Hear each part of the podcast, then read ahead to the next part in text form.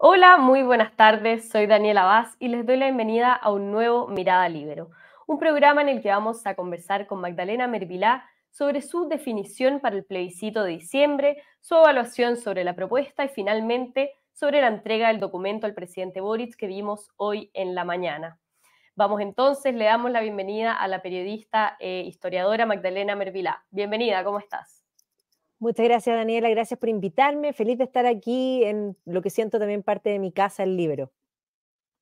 Hoy es en nuestro medio en el que publicas una columna de opinión en el que das a conocer tu postura para el plebiscito de diciembre. Entonces te pregunto, ¿cómo vas a votar en el plebiscito y cuáles son tus razones para hacerlo de tal forma? Bueno, yo voy por el a favor en el plebiscito, principalmente porque como historiadora veo probablemente cosas que eh, muchos no están viendo. Nosotros eh, tenemos una deformación por ver la larga duración. Y en ese sentido, históricamente, si tú miras nuestra historia, esto no nos ha pasado una vez. Esto nos ha pasado múltiples veces y todas las veces hemos salido con un texto nuevo constitucional. Eh, y en ese sentido, hoy día no va a cambiar eso.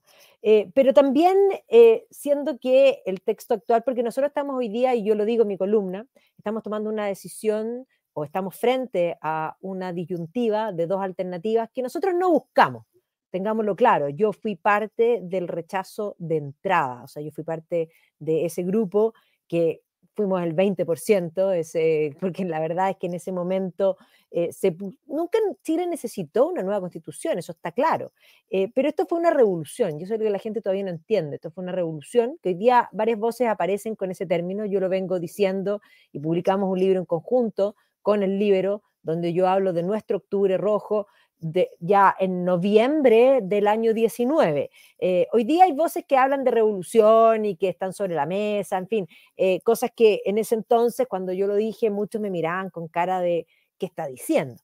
Esa revolución, que fue violenta, que quiso tomarse el poder por la violencia, se trasladó a eh, algo institucional, es decir, cuando se puso la constitución sobre la mesa, lo que fue un error, pero ya lo hicieron, y en ese mismo minuto nuestra constitución vigente, con toda su reforma, con lo buena que fue para el país, quedó con una estocada mortal. Y hoy día hay que decir y reconocer que ese texto, por bueno que sea, está muerto. Por lo tanto, hay gente que piensa que si votan en contra, vamos a volver como a foja cero, o sea, vamos a retroceder. Nada pasó los cuatro años que llevamos viviendo y volvimos como al principio. Eso es un error porque ha pasado mucha agua bajo el puente y ese texto está muerto. No lo digo yo, lo dicen los miembros incluso de la misma comisión Ortúzar, a quienes conozco bastante, algunos de cerca, eh, que evidentemente con mucho pesar, porque hemos vivido cuatro años que no eran necesarios para el país, ciertamente. El proceso anterior fue de orate, y cuando decimos de orate, pero fue bueno. ¿Y por qué fue bueno? Porque dejaron por escrito, y no pueden decir que no, qué es lo que les gustaba. Es más, puse en duda, y lo, dije yo en mi columna hoy día, yo pongo en duda las credenciales democráticas de la supuestamente socialdemocracia, eh, porque no, no eliminan la posibilidad de la violencia, por lo tanto no se es democrático cuando eso no está fuera de la ecuación. Eh, pero claramente ese texto nos muestra lo que quieren. Y es cierto lo que dicen muchos, y aquí es importante entender que ambos tienen razones. Eh, lo que pasa es que es iluso pensar que al votar en contra el texto vigente va a poder seguir vigente. Además, con cuatro séptimos van a poder hacer muchas cosas, es mucho más habilitante que el texto actual. Dicho eso, el texto actual sí tiene sus peros, por supuesto que tiene sus peros, no hay texto que no lo tenga. Así de simple, o sea, sería súper iluso pensar que un texto es perfecto. Eh, tiene cosas incluso malas, pero siempre es perfectible, por supuesto que es perfectible. Pero Estratégicamente, a nivel macro, esto le da el, digamos, el ir a favor de este nuevo texto, le da una estocada mortal, particularmente al gobierno. Y cuando digo al gobierno estoy hablando de quienes realmente mandan, es decir, el Partido Comunista y los comunistas de pantalones cortos que son los del Frente Amplio. Entonces, esta es una oportunidad país única, y cuando digo única, es única hoy día. ¿En qué sentido? En que este país funcionó cuando las fuerzas políticas se lograban poner de acuerdo. Si tú me preguntas a mí, ¿cuándo empezamos a deteriorarnos? Cuando se sacó el binominal. El binominal implicaba, obligaba a las partes a tener que ponerse de acuerdo y dos fuerzas eran las que se manejaban y de alguna manera había que lograr consensos porque si no, no podía avanzar. Pero en el momento que se sacó el binominal y tenemos literalmente a Atila, el rey de los unos, porque eso es lo que tenemos, tenemos un montón de parlamentarios que no tienen ni el 1%, que no representan a nadie, tenemos un montón de partiditos que no representan tampoco a nadie y que han sido funestos para este país, eh, que evidentemente eso hay que terminarlo. Si tú me preguntas a mí, ¿qué me gusta de este texto? la parte del sistema político, que además es algo que jamás van a reformar eh, digamos, desde el Parlamento, porque el Parlamento no va a reformar, quitarse el poder. O sea, esos que dicen voy a votar en contra porque quiero castigar a los políticos, no leyeron el texto, porque si hay algo que castiga a los políticos, es el texto, el texto que se propone ahora. Les quita bastante poder. Claro, hay partidos como la democracia cristiana, como el PPD, como Evópoli, digamos los grandes, y toda la manga de otras hierbas del Frente Amplio, que van a desaparecer.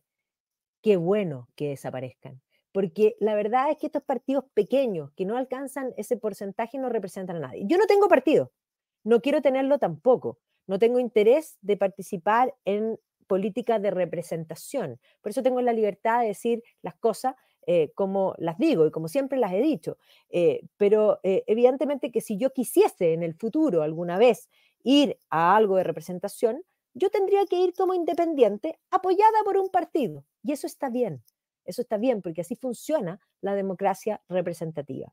Entonces, voy por la idea de a favor, particularmente porque creo que es la única salida, porque creo que además estratégicamente le pega un golpe el nivel de flotación a quienes hoy día son gobierno y que es un funesto gobierno, que lo han hecho muy mal, y lo han hecho muy mal, y es más, yo siempre digo, nosotros no tenemos que hacer pauta, ellos nos alimentan todos los días, y es más, uno lee el diario y tú dices, me estás molestando, no pueden hacerlo tan mal. ¿ya? En general, tengo que reconocer que la organización de los Panamericanos estuvo muy bien, pero no fue el gobierno.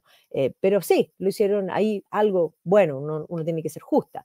Eh, pero le pega un, un golpe a nivel de explotación que nos permite poder construir una nueva, digámoslo así, concertación 2.0, pero con un eje corrido hacia la derecha, es decir, desde demócrata amarillo hasta republicano trabajando en conjunto. Y eso es lo que Chile necesita. O sea, cuando nosotros pensamos que todo nos tiene que gustar, quiere decir que no estamos dispuestos a escuchar al otro, estamos, no estamos dispuestos a negociar. Hay ciertas cosas que son negociables, otras que no. Hay cosas que apanican a muchos, particularmente la Agenda 2030, en el fondo eh, esta idea un poco de la ESI metida en los colegios. La pregunta es, ¿no la tienen hasta el tuétano ya con la constitución actual?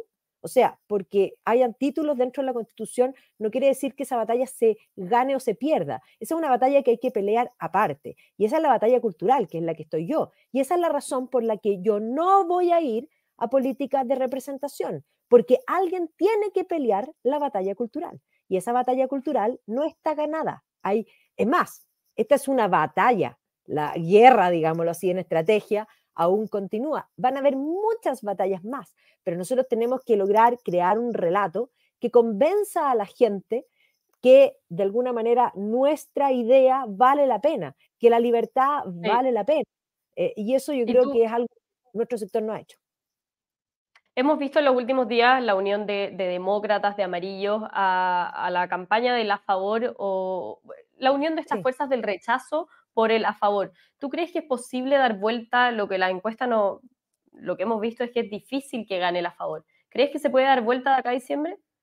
Ay, a mí me encantan las cosas difíciles. Si no fuera difícil, no sería entretenido. Yo creo que sí, de todas maneras lo podemos dar vuelta. Hoy día, para todos los que no están atentos, volvemos con el sin filtro y vamos a volver con todo. Y la idea es poder dar argumentos. Yo creo que la gente ha aprendido mucho de constitución, ya entiende algo básico que no entendían, que es que la constitución no les cambia la vida. Y en eso Iván Pouge tiene razón. Eh, no les va a cambiar la vida. Eso es verdad. Yo siempre me reía cuando decía, bueno, pongamos en el artículo 1 comer sin engordar. Yo lo firmo al tiro, no sé si tú estás conmigo, pero si, si eso fuese real, que si lo pusiésemos en un papel, pudiésemos realmente comer sin engordar, pero todos sabemos que aunque lo ponga en el papel, Si me como todo, voy a engordar. Es una ley de la biología, ya una cosa que es absolutamente lógica. Pero hoy día la gente entiende que la constitución no le cambia la vida, sino que marca ciertas pautas y que evidentemente hay leyes, todo lo que eran los problemas de las personas del año 19, de esa gran marcha multitudinaria, que la gente se movió porque había pasto seco, ciertamente. Eh, unos se movieron por pensiones, otros se movieron por vivienda, otros se movieron porque estaban hastiados, en fin, razones eran múltiples. Pero hoy día todos ellos, ninguno, en ninguno de sus causas está mejor, está mucho peor. Voy a ir a un ejemplo más importante. Hoy día el gobierno tiene el problema de educación en el norte, pero no nos olvidemos que los que son gobierno, esos niños hoy día son gobierno, son los pingüinos, son los que levantaron las consignas, porque ellos viven de consigna, ellos viven de slogan, educación gratuita y de calidad, ¿ya? no al lucro. Ellos son los que fomentaron y movieron la ley que de alguna manera terminó con la selección, con el copago, con el lucro, en fin, con todas estas cosas, con la desmunicipalización. Bueno, al tiempo de aplicar esa ley, ¿quiénes perdieron? Los niños. Tú tienes hoy día Atacama un desastre, pero si pudiésemos hacer un estudio, eh, digamos, región por región, nos encontraríamos que todo es un desastre en todas partes. La pregunta es, ¿la consigna era por buena educación? No, no, no, no era por buena educación. Era simplemente por eliminar a los privados. ¿Y por qué es tan importante? Porque muchos están preocupados con el título Estado Social Democrático de Derecho. A ver, yo tengo que decirles que en la constitución actual ya somos un Estado Social Democrático de Derecho. ¿O acaso no hay educación gratis, salud gratis, vivienda gratis. Ahora que sea mala, ese es el gran problema. Tenemos que hacer que sea buena. Pero ya el Estado provee, el Estado está cuando los privados no pueden estar. Eso es lo que llamamos subsidiariedad, que si además si leen el texto vigente, la palabra subsidiariedad no está escrito. Bueno, ¿qué dice el texto actual? Dice Estado Social Democrático de Derecho, pero agrega que puede ser provisto por el Estado o por privado. ¿Qué querían? Vamos al texto, y eso es importante, que hagan este ejercicio. Vayan al mamarracho. ¿Qué proponía el mamarracho? El mismo título, pero decía que esto era provisto solo por el Estado. Y lo que buscaba era dejar fuera a los privados. Por lo tanto, aquí hay que entender que el título de la canción es el mismo, pero el significado que lo que se lee abajo es otro. Y eso es súper importante, porque tú puedes hábilmente usar un mismo título y vaciar el significado. Eso es lo que ha hecho la izquierda todo el tiempo. Bueno, nosotros tenemos que ser menos puristas que el Papa. Hay cosas que no nos van a gustar, hay cosas que se van a perfeccionar, por supuesto. Si además esto hay que completar después las leyes que van a ir complementando la Constitución y probablemente van a haber reformas en el futuro también de cosas que puedan hacer, pero para eso hay que primero dar estabilidad, certeza, que es decir, esta constitución garantiza cosas que son básicas.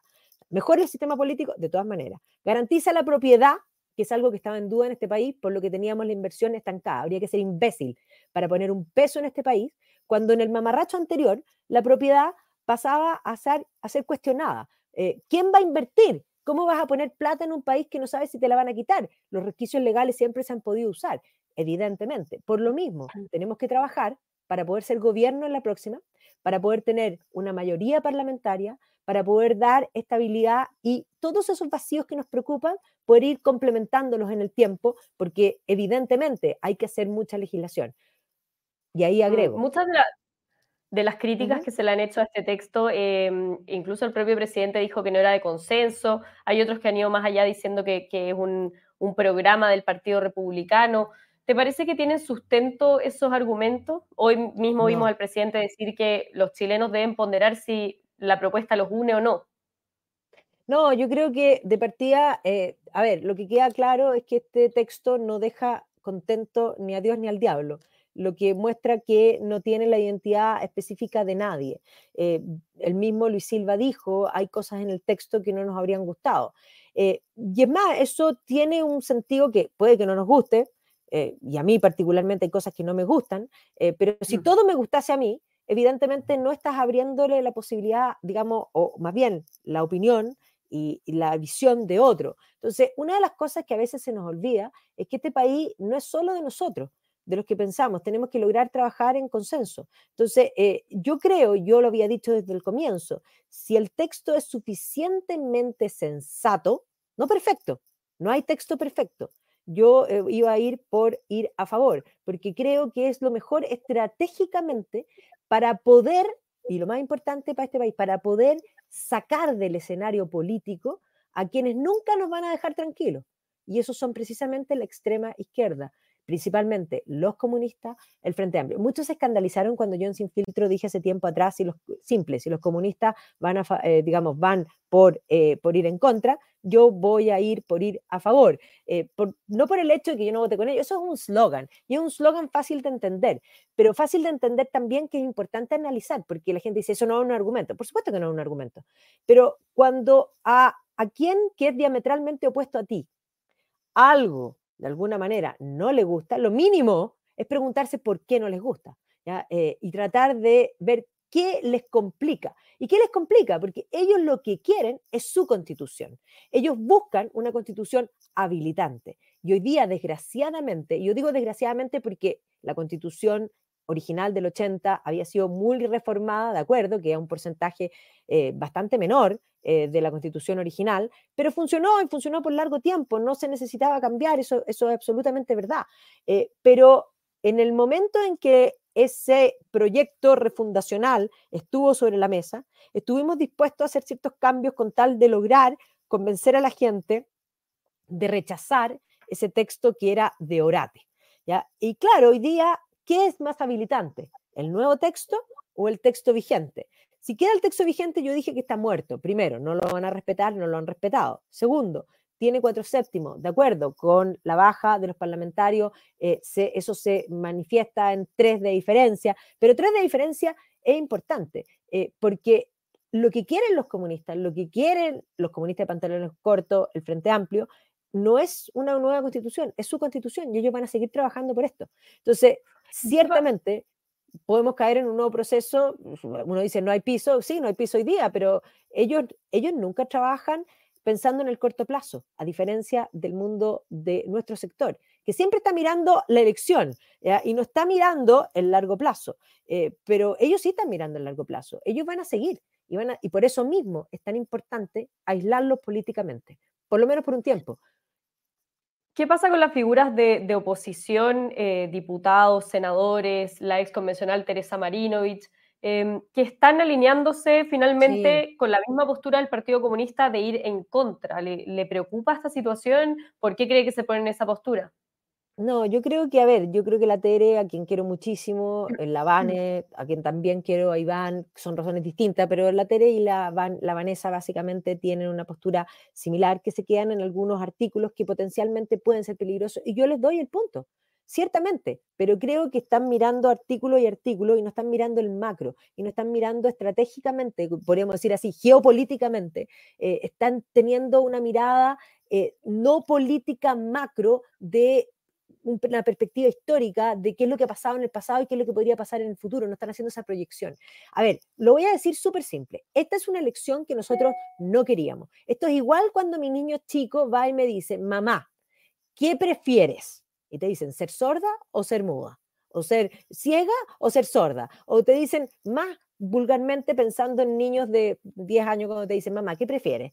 ¿Comer caca o tomar pipí?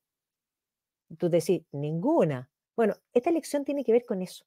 Entonces, aquí son dos cosas que ninguno de los dos escenarios son buenos, entendámoslo, porque si gana en el fondo en contra, ten claro que la constitución actual, vigente, que es buena, que la han bypassado como han querido, tiene forados muy grandes y no la van a respetar, está muerta. Y ese es el primer fact que hay que entender, porque claro, si eso no fuese así, las cosas serían muy distintas. Pero eso significaría que no hayan pasado los cuatro años que pasaron, que no haya una revolución en curso, que no estén envalentonados, ¿ya? Y por algo les sirve más eh, eh, esa, esa, opción, ¿ya? Y es más, hoy día tú tienes a los comunistas pinochetistas que tú dices, me estás molestando, eh, porque no hay nada más increíble que verlos defender la constitución que ellos llamaban de Pinochet y que nosotros decíamos que era la de Ricardo Lagos, pero ellos no querían aceptar eso hace rato. O sea, tú te das cuenta cómo la política se da vuelta la chaqueta. Por otra parte, estamos eligiendo un texto que respeta la tradición constitucional. Sí, yo no estoy enamorada del texto. Creo que tiene capítulos muy buenos, sobre todo la del Estado, digamos, de la composición del Estado, eso sí, eso está muy bueno porque particularmente los políticos jamás, y por eso creo que eso se hace por constitución o no se hace, o no lo van a hacer nunca. Nunca se van a bajar el sueldo, nunca se van a bajar los números, nunca se van a quitar el poder, ¿ya? Porque el poder corrompe y el poder absoluto corrompe absolutamente. Mientras más poder tienen, menos se lo quieren quitar. Eso está muy bueno. Pero hay cosas muy malas hay cosas malas, hay cosas interpretables, pero hay cosas muy malas. Y en ese sentido, yo a la tele le doy el sentido, pero creo que no está mirando estratégicamente. Esto es igual que en, una, en un partido de ajedrez. Tú tienes un partido de ajedrez y tú no tienes que pensar en el movimiento, uno, sino que tú tienes que pensar que si tú haces ese movimiento, el otro va a hacer un movimiento y tienes que pensar en varios, si no, no ganas. Entonces, eso es lo que nosotros personalmente, personalmente te hace ruido, considerando que me decías recién, si el Partido Comunista vota en contra, yo voto a favor?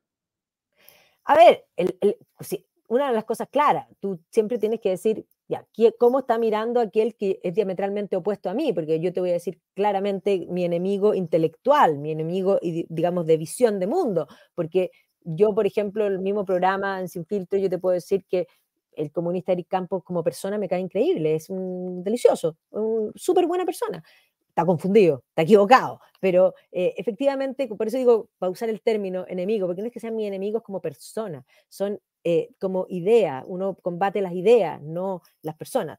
tienen una idea que ha sido muy perversa en la historia y que efectivamente toda vez que se ha aplicado en la historia y, eh, ha sido, ha resultado pésimo, y ha resultado pésimo porque el comunismo no es un partido político simplemente, no es una visión de mundo, es una religión cuando digo que es una religión, es algo que une, que da sentido y que da propósito. Y como son religiosos, y no solo son religiosos, sino que son fanáticos, ellos son como fundamentalistas. Es lo mismo que un fundamentalista islámico. Trata de hacer entender a un fundamentalista islámico que es malo poner bombas.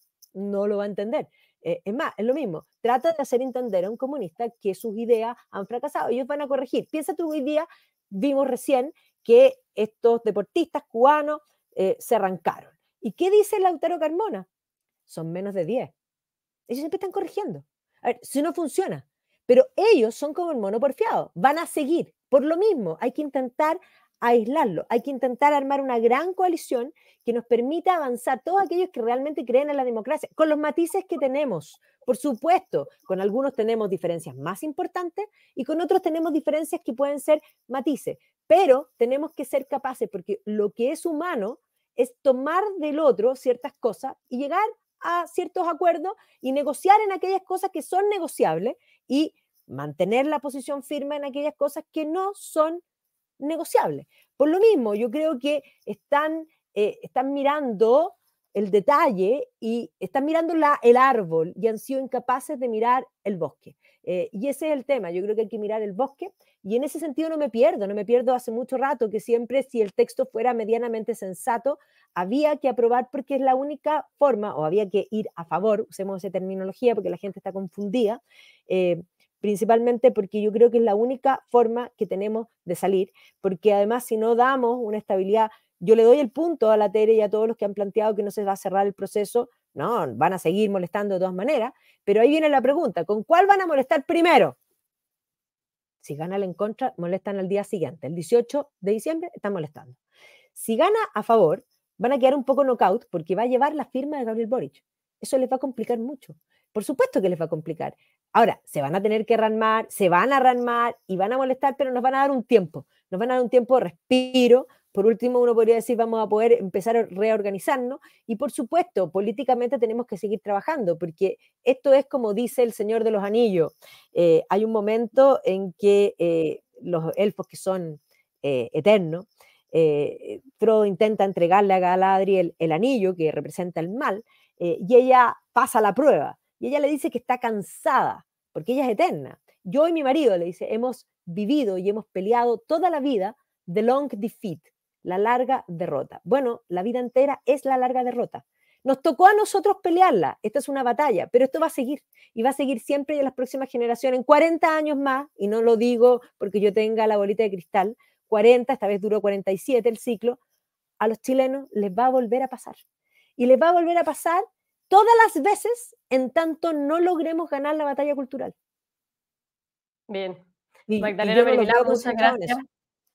En, honor al tiempo tenemos que cerrar ahora, pero muchísimas gracias por, por tu entrevista. Gracias a ustedes. Muchas gracias también a todos los que nos están viendo, especialmente a los miembros de la Red Libero que permiten que sigamos haciendo programas como estos. Nos vemos en cualquier momento con más Mirada Libero. El Libero, la realidad como no la habías visto. Haz que estos contenidos lleguen más lejos haciéndote miembro de la Red Libero.